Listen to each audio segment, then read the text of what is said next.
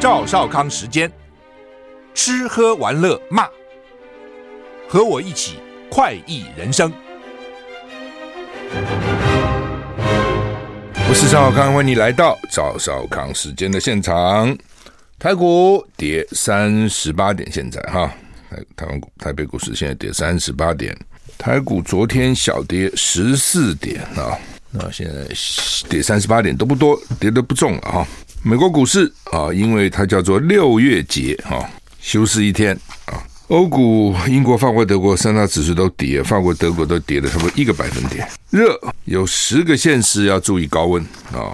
中央气象局说，各地大多是多云到晴，高温炎热，白天普遍高达三三到三十五度，尤其是大台北盆地、中南部山区、花东纵谷都有可能达到三十六度以上的高温。中午紫外线容易达到过量甚至危险等级，要防晒，要补充水分。各地早晚低温二六二七度，舒适啊，但是呢，靠近中午就很热了。吴德荣在他的专栏里面说，今天礼拜二到礼拜五，自流风在长江流域到华南北部海面一带南北徘徊，所以呢，中南部迎风面不稳定，北部东半部背风面晴朗稳定。台湾因为现在在暖气团里面，所以天气很热。花东重谷南部大陆容易有三七三十八度的极端高温，这么热，三七三八。吴德荣说。礼拜六到下礼拜一，台湾附近渐渐转为东南风，天气还是偏热。台股现在跌二七点哈，萧之呼吁不以武力改变台湾现状。李强说，中德最大风险是不合作。中国大陆国务院总理李强去访问德国、法国，他对总德国总统施坦迈尔说，双边最大的风险就是不合作。我自己讲废话哈。这种话讲的也没有什么太大意义嘛。在此同时，德国总理肖兹在柏林一场商业会议表示，七大工业国 G7 的期望是中国大陆不以武力改变台湾现状。李强就任中国大陆国务院总理之后，首度出访，第一站到德国，他对德国总统施坦迈尔说，两国没有根本利害冲突。就是中德之间其实没有什么太多的利害冲突，中美有，中德没有了。中方一向支持开放合作，最大的风险是不合作，最大安全隐患是不发展。双方就乌克兰危机等交换意见。德国总理肖兹在柏林一场商业会议发表演说，肖兹说，七大工业国集团 G7 寻求在原物料等领域降低对中国大陆的依赖。刚讲是李强跟德国总统讲，现在是德国的总理。在另外一个会议啊，柏林的会议，他说呢，原物料需要降低对中国大陆的依赖，而不是试图制衡大陆经济的崛起。上个月广岛峰会的期望就是中国大陆不会武力改变台湾现状，并且遵守国际规则。也就是说，欧洲并没有说我要压制你大陆的经济成长，实际上压制不了了啊！你这怎么压呢？你压了这边，那边又起来了哈。美国巨擘昨天讲过，英特尔要斥资三百亿欧元在德国马德堡新建两座晶片制造厂。我昨讲的不是，昨天讲是以色列。现在呢，这个英特尔要在德国马德堡新建两座晶片制造厂。肖志与英特尔签约时说，这是德国史上最大笔的外国投资，对高科技生产地德国啊、是重要的一步。知情人士说，柏林当局同意提供英特尔价值将近一百亿欧元的补贴，所以英特尔去投资三百亿欧元，那有一百亿的这个补贴啊，所以现在都要各国要争取，都要给一些优惠的条件，人家才来了哈。参观深海铁达尼号残骸出现意外，再有五人的潜水器失联，氧气只剩下七十小时。一艘用于载人参观全球知名沉船铁达尼号的旅游潜水器传出在大西洋失联，潜水器上据信载有五个人，各界已经展开搜救。这个旅游哈还是有一定的风险，你不要看旅游没有风险，其实旅游的风险蛮大。第一个，你离家离离乡背井嘛，离开自己的家乡。就是很多生活上都已经固定习惯就不习惯。你家里几点起床，床在哪里？半夜如果起来上洗手间，怎么摸去洗手间都少。旅行全部改变了，这是个新的环境啊啊！那另外就是旅行要很多工具嘛，交通工具啊，这个工具啊，那个工具，这东西也不是你平常能够掌握的啊。好，他们现在去看铁达尼号，我还不知道有这个行程，你可以坐 坐那个潜水器下去看铁达尼号。BBC 报道，海洋之门旅游公司。进行铁达尼号残骸探险活动。啊，这还假的？这什么鬼啊？吓一跳！每人收取二十五万美金，这么贵？二十万美金去看这东西，二十五万美金呢？啊，我还以为就是一般的那种旅游行程，很多反正就是交个买个门票啊，然后或是或者旅行社帮你安排，看起来不是很贵。上太空很贵，大家知道对不对？你就要上太空，好几百万美金，就上去那么一下子下来了啊。那现在呢，要看铁达尼号，要每个人要二十五万美金。美国军方指出，潜水器在大西洋的北海岸失踪，上面有五个人，其中四个任务操作员，所以现在的重点让他们能够平安回家。那他们说要搜索这个地点很偏远，是一大挑战。美国海岸警卫队正在跟加拿大军队合作，他们部署了一架 C 幺三洞飞机跟一艘 P 八潜艇，正在规划一旦发现潜水艇要怎么营救潜水器的，要怎么营救，包括在探险前把潜水器运送到铁达尼号残骸现场的船只北极王子号。也正在协助搜救工作，就是这个北极王子号这个船呐、把那个潜水器送到铁达尼号那个附近。稍早，美国海岸警卫队估计，潜水器在向铁达尼俯冲一小时四十五分钟之后失联，估计潜水器上还剩下七十到九十六小时的紧急氧气。铁达尼号在一九一二年沉没，残骸躺在大西洋大约三千八百公尺深的海底，哇，很深。所以这是为什么一直没有打捞起来？因为太深了哈。呃，这些人到底会怎样哈？看的都是有钱人，对不对？你叫我去花二十万美金看这东西，我觉得我不会，我不会要。我不知道你要不要啊。第一个你得有钱，第二个有钱还得愿意去做这个事情。那有人愿意啊？嘛，就像花几百万美金太空上一下啊，到那个边缘上下来，几百万美金他愿意，而且这都有风险的哦，都有风险的。高当然风险，摔下来怎么办？深也有风险，海底压力是很大的哦。我们都初中物理就有嘛，哈，国中物理 P 等于 H 乘 D 嘛，大家记得吗？P 就是水的压力，H 就是高度，D 就是水的密度。那海水密度高啊，哦，海水密度很高啊，所以密度要乘以高度，就是水的压力。那三千八百公尺在海底，那很深的哈。不，当然就是有人有兴趣了啊！这个世界的进步也是靠这些冒险的人。我常常在想，真的啊，如果当时没有人从自古就有人想开飞机，装个翅膀飞下来，把身体摔摔得粉身碎骨，或是手弄断，哦，这这怎么会有飞机呢？就有些人觉得鸟飞，我也要飞。是有些人真的是很很有冒险精神哦。这一点其实外美西方人比我们有冒险精神，老美比我们有冒险精神。我们比较没有，呃，从小大概家里就教育啊，危险地方不要去啊，危险地方不要去啊，所以大家就有点怕哈。学校教育也不鼓励你这样去冒险，老外比较鼓励。哦，你常常你到那个很危险的、很那个什么云霄飞车，你就看很多小孩不上哭啊，觉得危险。但有很多小孩是爱的，也有小孩不爱。我常常看到大人就鼓励他去啊，去啊，去啊，怕什么？哦，等等哦。那曾经我还看那个老太婆，人家不给他上去。因为太老了，怕他心脏受不了，坚持要上去，这都是有冒险的精神哦。在台湾比较不容易，我看搞不好都都不去啊、哦。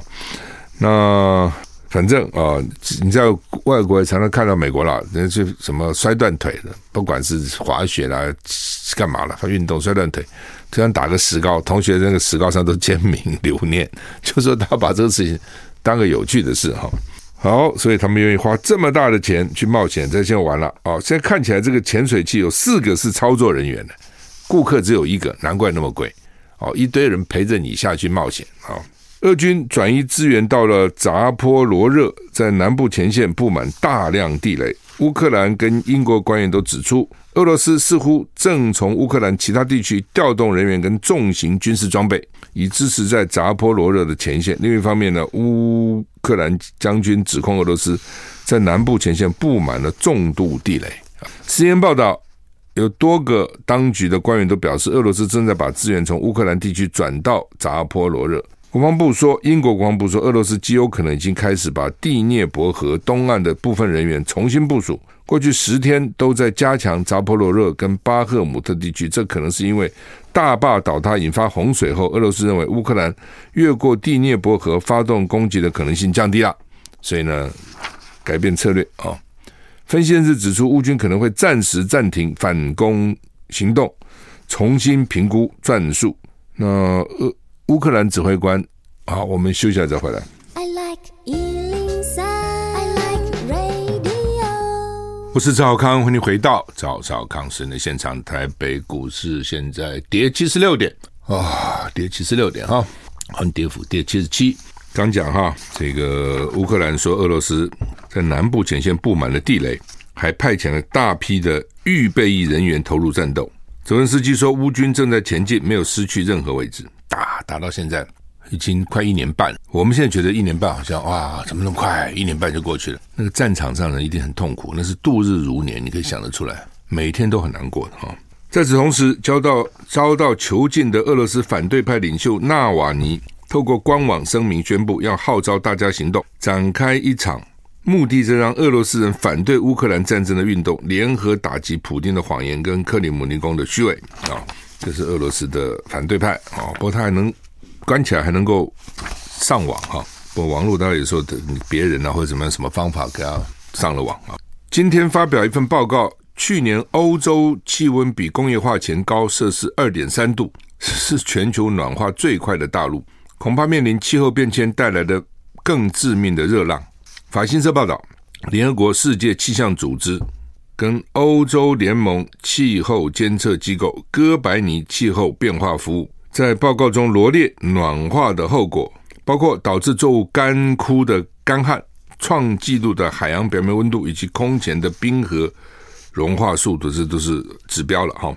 欧洲大陆自一九八零年以来暖化速度是全球均值的两倍，去年更经历历史上最热的夏天，其中法国、德国、意大利、葡萄牙、西班牙跟英国去年都创下最热的一年的记录。全球自一九八零年中期以来，一流就是。一九八零年代中期的温度平均升高近一点二度，所以导致毁灭性的一连串极端气候，包括部分地区更强烈的热浪、更严重的干旱以及上升的海平面，造成更猛烈的风暴。但是全球一点二，去年欧洲二点三度，这个说搞什么鬼啊？就欧洲真的很奇怪哈，那是因为地理的因素还是怎样？当然了，工业革命从英国开始了哦，欧洲还是蛮厉害的哈。对人类的文明啊、科技的进步，欧洲其实是还有文化艺术等等，欧洲其实蛮厉害。但是哦，但是这个欧洲他们在管制这个气候啊、什么暖化也是最先进的，你记得吗？欧洲一向一向是领先的哦。美国川普当中呢还不相信地球哪有暖化，乱讲。你看今年那么冬天不是还更热了吗？反正就乱讲一通。完全不相信这个东西哈，其实到现在为止，还是有一派学者是不相信的哦，觉得自自古以来就是就是这样子嘛，哦，几年很冷，几年很热，这样循环来循环去，有什么了不起啊？地球就因此就毁了，你的经济都不发展了啊！这有些人还是有这个观点哈。那欧洲就比较，他们自诩进步嘛，哦，自不管是废死啦，欧洲你看没有死刑的，他们都认为自己比较进步。那。所以呢，这个他们就比如控制地球暖化什么也比较积极。那怎么它这暖化那么严重？那为什么呢？奇怪了哦。你说欧洲现在有什么很重的工业啊，然后造成温室效气体排放增加，好像也还好嘛。但是记录就是这样啊，哦，记录就是它就是全世界平均的一倍啊，还是说全全世界平均乱做，欧洲做的比较准确，各种理由啦。其实你仔细想都有可能了哈，反正。欧洲现在就说他们这个暖化很严重，全球速度最快。北韩驻外官员相继叛逃，金正恩急了。北韩近期陆续传出驻外的外交官相继叛逃，民众还有搭船偷渡到南韩的。北韩领导人金正恩统治高层担忧体制动摇，在目前召开的劳动党全党会议上高呼捍卫一心团结，展现出加强内部统治的决心。分析说，北韩下半年有可能动员安全保卫机构，打击动摇社会体制的行为。本月初传出北韩驻俄贸易代表所属职员的两名家属失踪，在欧洲工作的北韩外交官也叛逃。五月更有脱北者家属坐船南下，越过西海北方界限。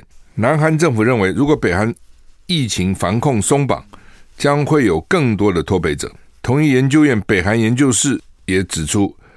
北韩近日对驻外外交官的叛逃行为、内部动摇等采取严厉的应对措施，下半年可会动员安全保卫机构打击动摇社会体制的行为，就是这没办法了哈，人往高处爬嘛。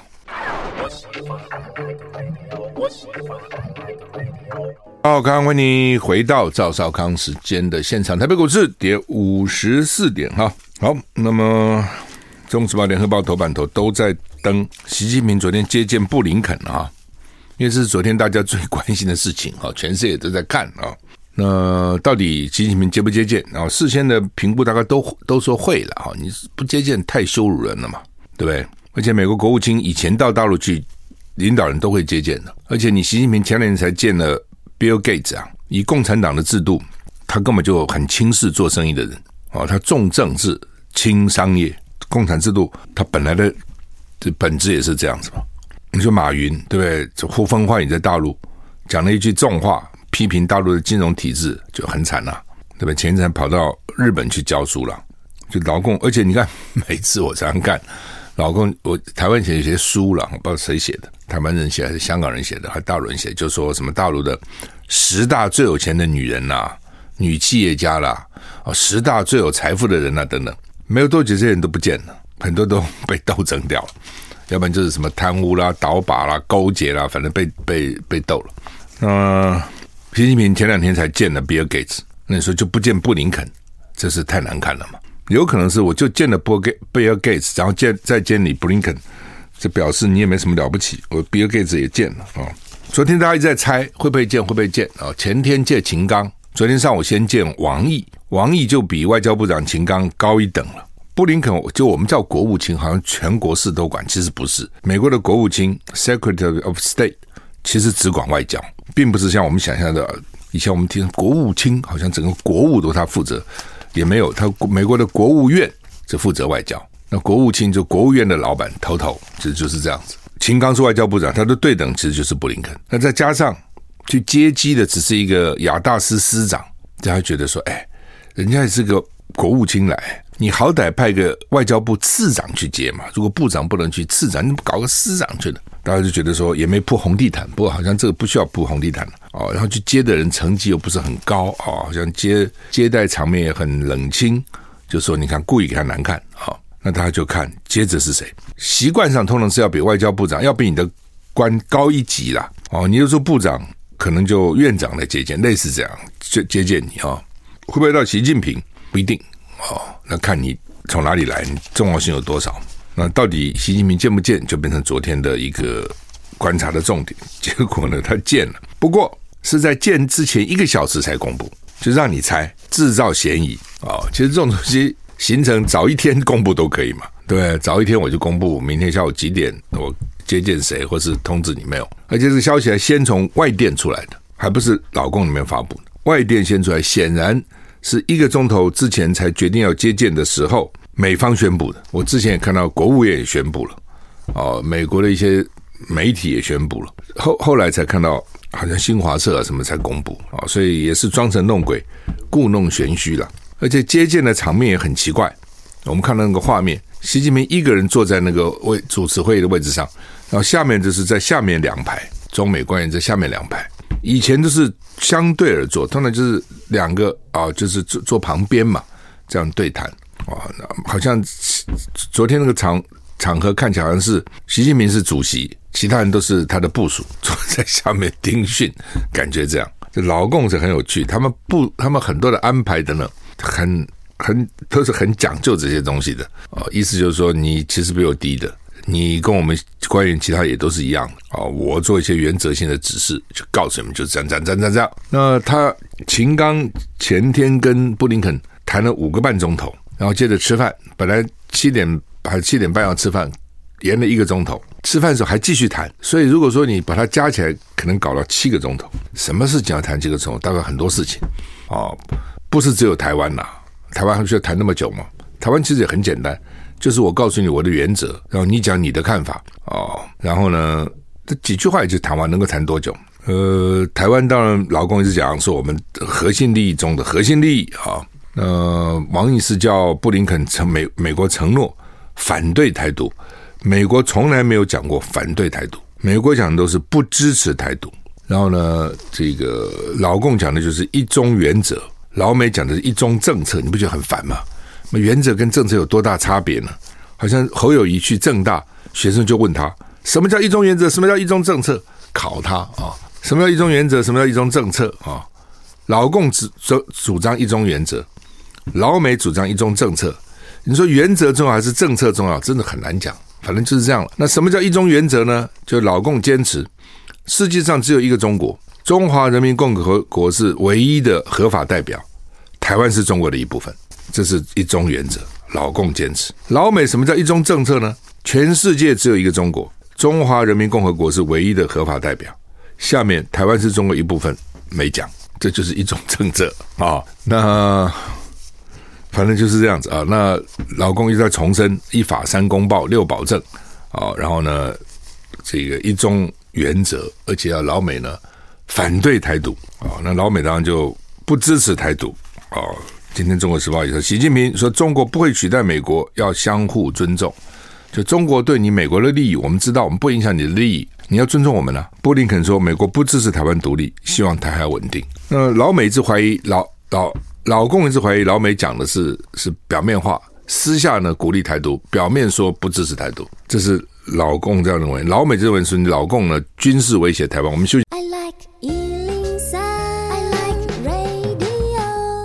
我是赵少康，欢迎回到赵少康时间的现场。台北股市跌八十七点哈。嗯，好吧，反正这东西哈，就各说各话了哈。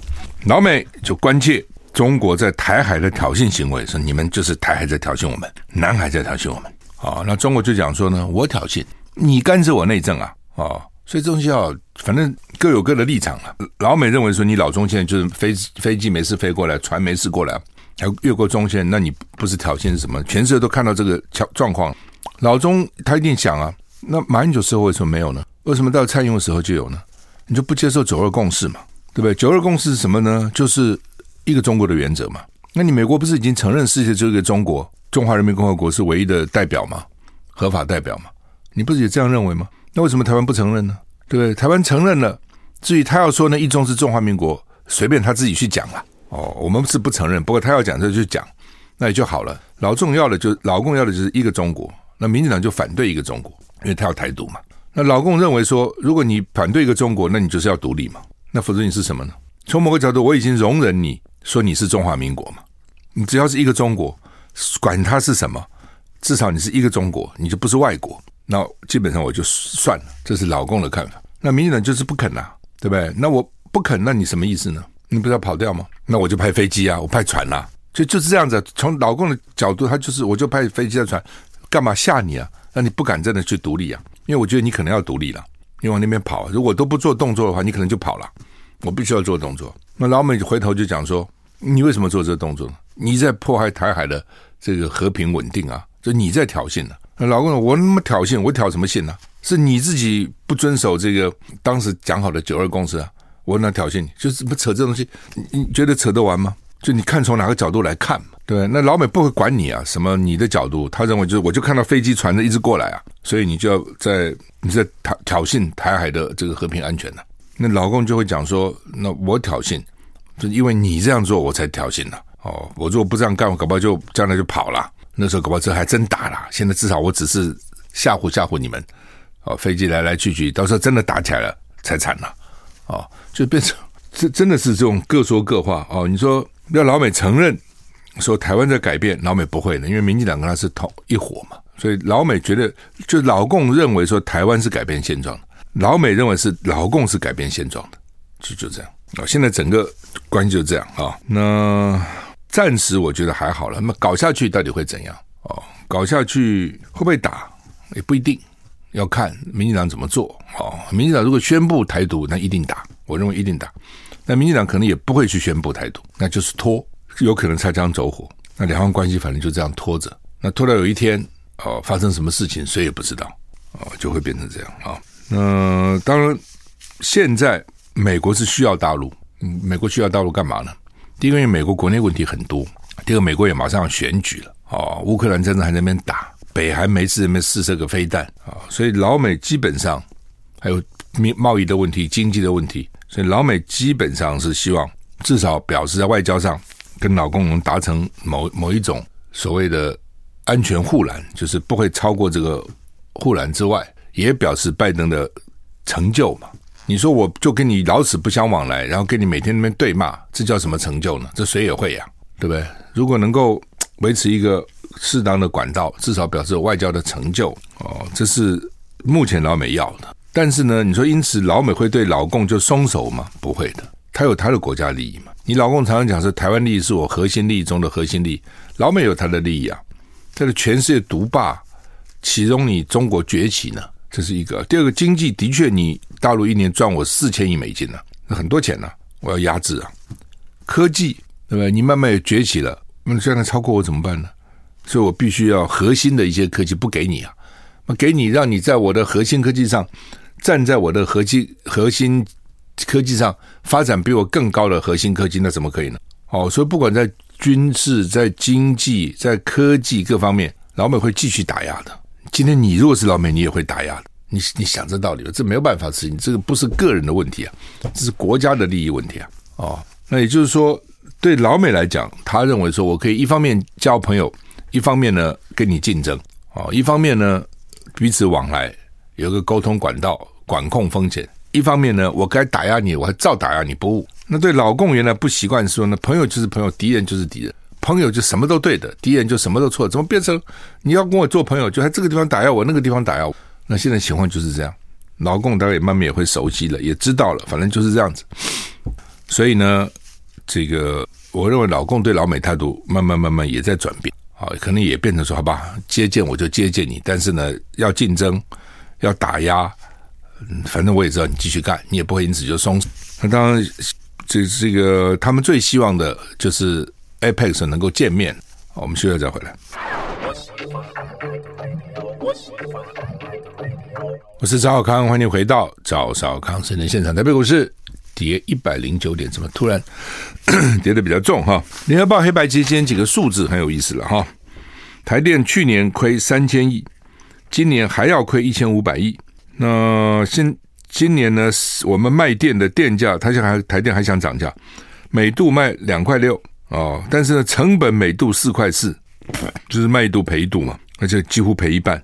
那风电每度购电七块，光电五块。所以成本高了，核电原来最便宜的一块多，但是你先不用了哦。所以这是为什么台电受不了啊？中油台电这个东西哈，赔的还本来应该比这更多，因为中油进口天然气，政府也压制中油，所以中油卖给进了天然气卖给台电赔钱再卖啊，否则的话用天然气发电赔更多啊。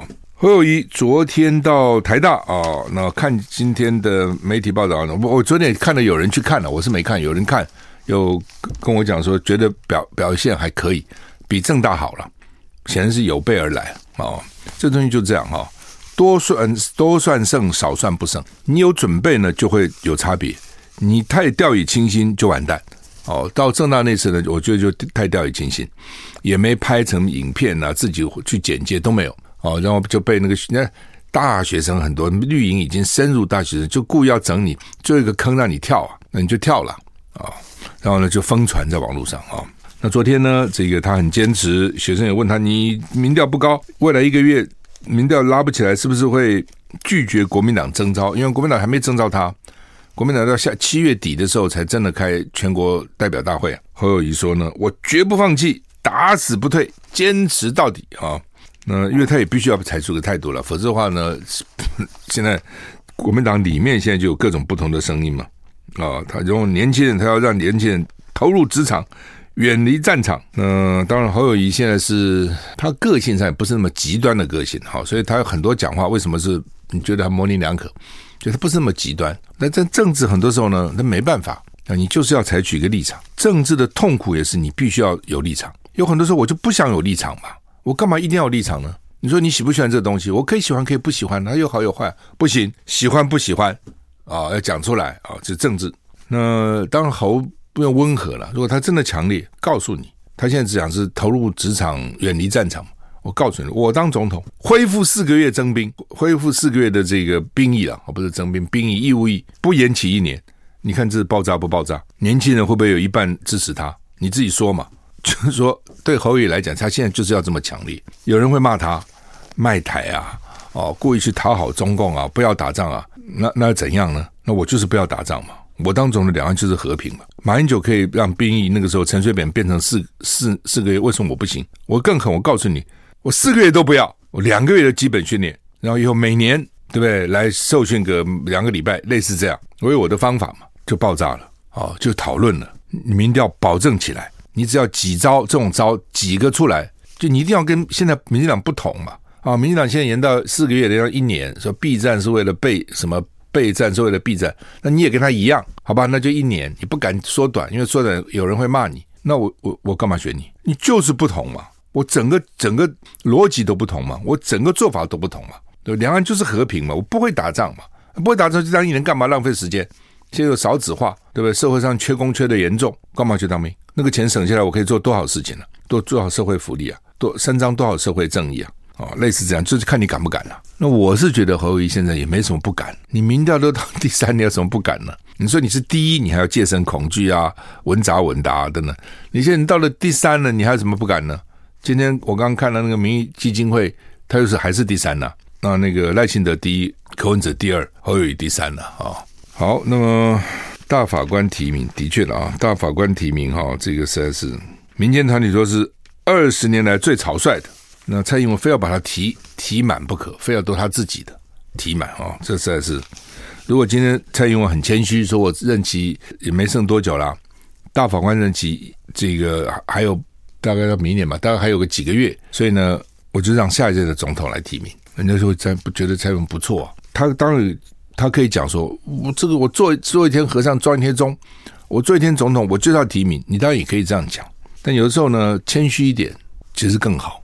哎，我们这是当打摆子一样。我现现在呢，很多高中生啊，这次呢，这个放弃个人申请，要去考试分发。他们原来呢，现在高中生分两种，一种是先学测嘛，以前再去再去考那个另外的哈。那现在名称又改了哈，现在叫做这个分科测验啊。什么意思呢？就是学测的时候呢，就是比较基本的题目，然后看你学校的表现各方面去去给你分。但是呢，去年发觉大家发觉说，诶，学测竞争比较激烈，所以呢，我如果在用考试分发哦，我可以分发个比较好的学校。去年情况是这样，所以今年你知道，这学生都很计较。今年就说，好吧，既然去年这样，我今年呢，我就拼考试哦，拼考试有可能低分高就，分数没有那么多，分到比较好的系。之前的学测呢，可能分数高，分到比较差的系，其实早就是这样。我很多年前就讲过，因为很多人就考一次好像不想考第二次的，所以呢，学测就去就就去就去申请，然后因为大家都挤在那里嘛，因为学测的名额只拿出一部分出来嘛，哦，所以我本来可能五百分就可以上，那学测就变成五百十分，举例来讲，这样的程度才能上。好，那现在这个情况越来越明显，所以大家说我就拼考试的，那就失掉当时。申请学校的这样的用意，就是希望不要一直考试，不要一直考试哈。那每次都是这样子哈，今天题目难啊，被骂；明天就简单，简单被骂又难，难又被骂又被简单，像打摆子一样。现在连分发都变成这样子哈，都像打摆子一样哈。那当然，另外就是说，你你到底要什么科系？每次到时候孩子都要念什么科系好？是要选校呢？哇，台大。还是选系呢？虽然他不是台大，但这个系将来比较有前途，工作比较好找，待遇比较高。到底是什么？这真的是很难捏拿了啊！这要认真考虑，这不是三三两句话能讲。好，我们时间到了，谢谢收听，再见。